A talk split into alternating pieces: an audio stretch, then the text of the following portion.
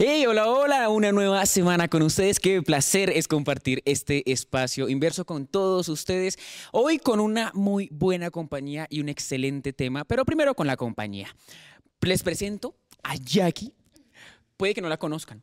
Jackie, sí, es verdad.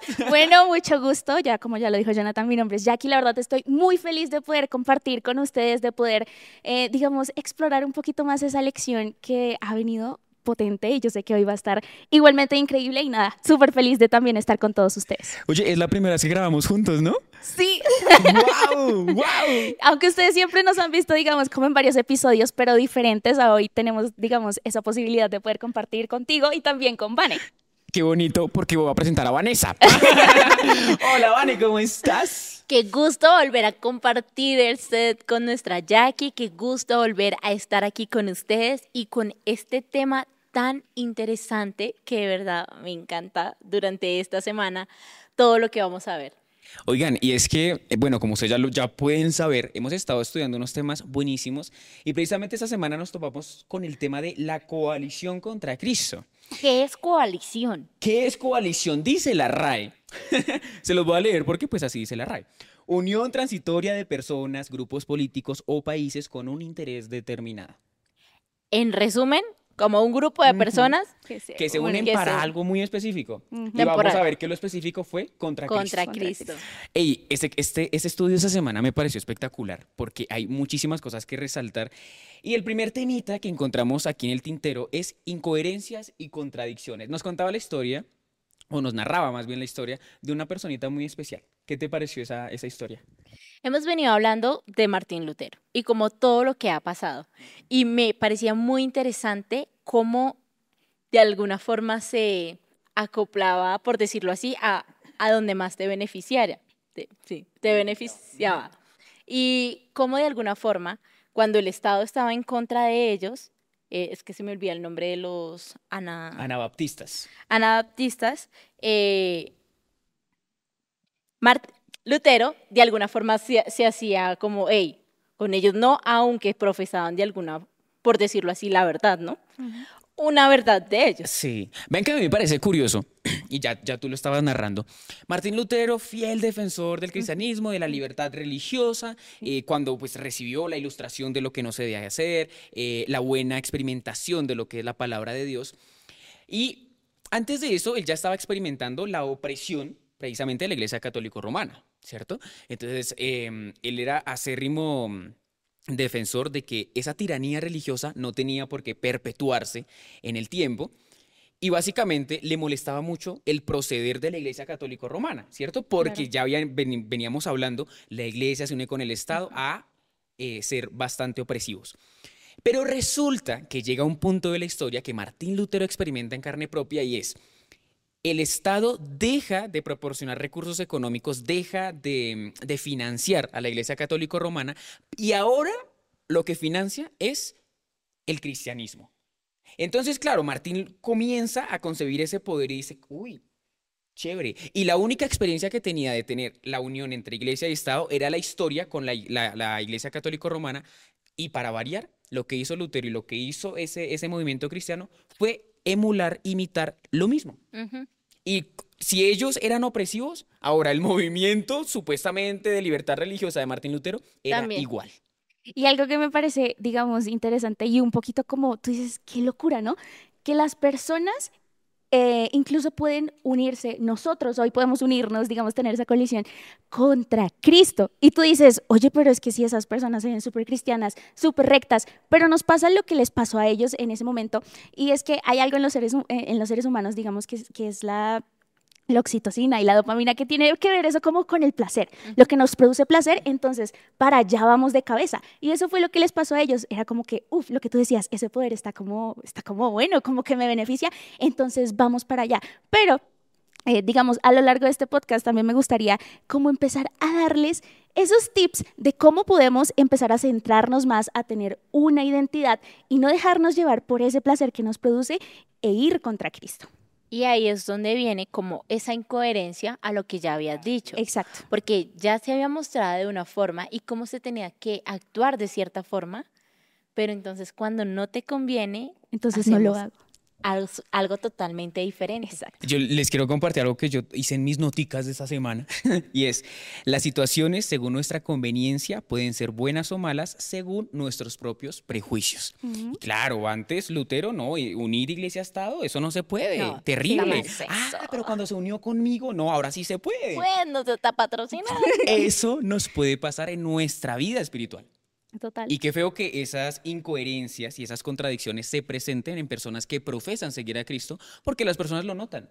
Las personas lo van a ver y van a, ¿cómo es posible? Eh, eh, él está predicando algo, pero está viviendo una cosa totalmente diferente. Sí, y mira, sabes, un punto que me gustaría resaltar ahí era el por qué en ese momento él se dejó llevar, no solo por el placer, sino también por la presión de las otras personas.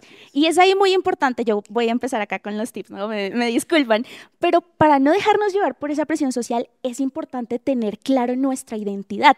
Y aquí de pronto va a sonar un poquito feo porque dice como, uy, no, no, entonces Lutero no sabía quién era. No tenía 100% claro qué era lo que él creía, porque es que cuando tú tienes claro tus valores y tus creencias, entonces en base a eso vas a actuar, vas a poder definir tus límites, vas a poder de rodearte, rodearte de personas que realmente estén acorde con eso. Y la invitación de esta semana era eso. Revisa tu vida, das un alto, siempre me gusta traerlo a la actualidad, un acto, un alto en cómo te estás estás viviendo, cómo estás actuando Claro. y revisa si hay algo de incoherencia en tu vida, si tu decir de que amas a Cristo con tu actuar en que amas a Cristo es real a cómo te comportas con otras personas o en general en la vida. Claro, y mira que eso, cuando empezamos a hacer así, pues claramente nuestro, digamos, nivel de ansiedad es baja un montón, porque es que cuando tú estás tratando de aparentar algo que realmente no eres, eres como que, uff, no, pero entonces no me puedo equivocar en esto con estas personas, pero con aquellas personas me, me vuelvo una total locura. Entonces, para tener, digamos, vidas más felices, vidas más tranquilas, ¿por qué no empezar a lo mismo en todo lado? Oigan, y práctico pensar esto. A ver, Lutero descubrió muchas verdades y le costó tiempo acoplarse a la verdad del cielo. Sí. Para nosotros no es diferente. No pensemos que porque, no sé, recibimos la verdad en ese momento, nuestra vida va a cambiar en un abrir y cerrar de ojos. Cristo transforma vidas. Amén por eso. Amén. Y lo hace con todas las personas, no importa lo malos que hayamos sido en nuestro pasado. Lo hace con nosotros. Pero tenemos que tener en cuenta mucho y es proyectar esto porque cuando nosotros decimos, no, yo ya recibí la transformación, entonces me tengo que eh, quedar acá y siempre voy a estar en el mismo nivel. No, en la vida espiritual tenemos altas y bajas. Y cuando estamos en las bajas es donde tenemos que confiar en lo que tú dices, en esa preparación que Cristo mismo hace en nuestros corazones y saber que obviamente el que empezó la buena obra en nosotros, ese mismo la va a terminar. Y precisamente coalición, ya habíamos hablado de que era la coalición, vamos a ver quiénes eh, integraban esa coalición, que era la iglesia y era el Estado, ¿cierto? Y eso lo vemos reflejado mucho en la muerte de Cristo, en la cruz. Total.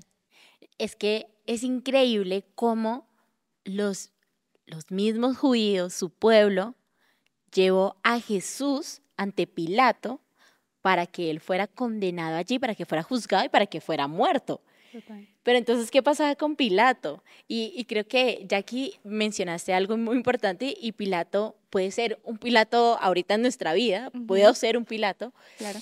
Pilato quería hacer las cosas bien y entonces empieza esa coalición con Herodes, con el que no eran tan amigos porque ahí s- había cierto raye Discrepancia, sí. y, y decían, bueno, vamos a hacer amigos, desde ahí empezaron para a ser vivir más todos amigos. tranquilos, ¿no? Nuestra conciencia era básicamente lo que tú estabas mencionando antes de, de empezar a grabar, lavarse las manos, ser felices a su manera. Y ven que, ah, bueno, eh, no eran amigos, No. tenían muchísimas discrepancias y adicional, los cargos a Cristo se los inventaron. Total, Sí. porque es que, ¿y cuántas veces en nuestra vida no hacemos eso? No, no justificamos algo que queremos hacer buscando la manera en, en cómo lo puede juzgar él. O sea, no se lo digo como los judíos lo querían matar. Y ellos no tenían la forma legal, Así estamos es. aquí con un abogado, la forma legal para matarlo. Entonces, ¿qué hicieron? Se, invita- y se inventaron las inventaron. excusas legales con las cuales sí podían ser juzgados. Ah, bueno, es que, ¿cuál es la cuestión acá? A ver, los judíos eh, vivían bajo la supedición de Roma, ¿cierto? Entonces, los judíos, si bien podían llevar sus procesos internos naturalmente con la ideología que tenían religiosa, ellos no podían matar a ninguno, a ninguna persona. Entonces, ellos para hacer eso, para asesinar a Cristo, ¿qué tenían que hacer? Tener el consentimiento de Roma. Y es por eso que tuvieron que elevar el, estado del juicio y decir, venga Pilato, es que lo que está pasando es esto, esto y esto, hombre, ayúdenos, ayúdenos con, con Jesús, porque es que ya está transgrediendo todo lo que somos nosotros. Y le dice entonces Pilato, bueno, ¿cuáles son los cargos? Ah, pequeño detalle, no tenemos cargos. ¿Cierto? Entonces, ¿cuál es el cargo que más pesa en este caso? La sedición. Ah, es que esta lección nos trajo unos términos que por eso mismo los anoté. Sedición, dícese de un delito que significa el alzamiento colectivo o violento contra la autoridad sin llegar a la gravedad de la rebelión. Y resulta que le estaban diciendo a Cristo, usted es un alborotador. Y no ha llegado a la rebelión, pero como es un alborotador y está instando al pueblo para que se levante contra la autoridad judía, porque recuerden que los judíos son los que instan a Pilato, entonces le tenemos que poner un, alto. Y súmale, es que bueno, esa es la estrategia de Satanás, porque es que le, le mencionaban como tres delitos.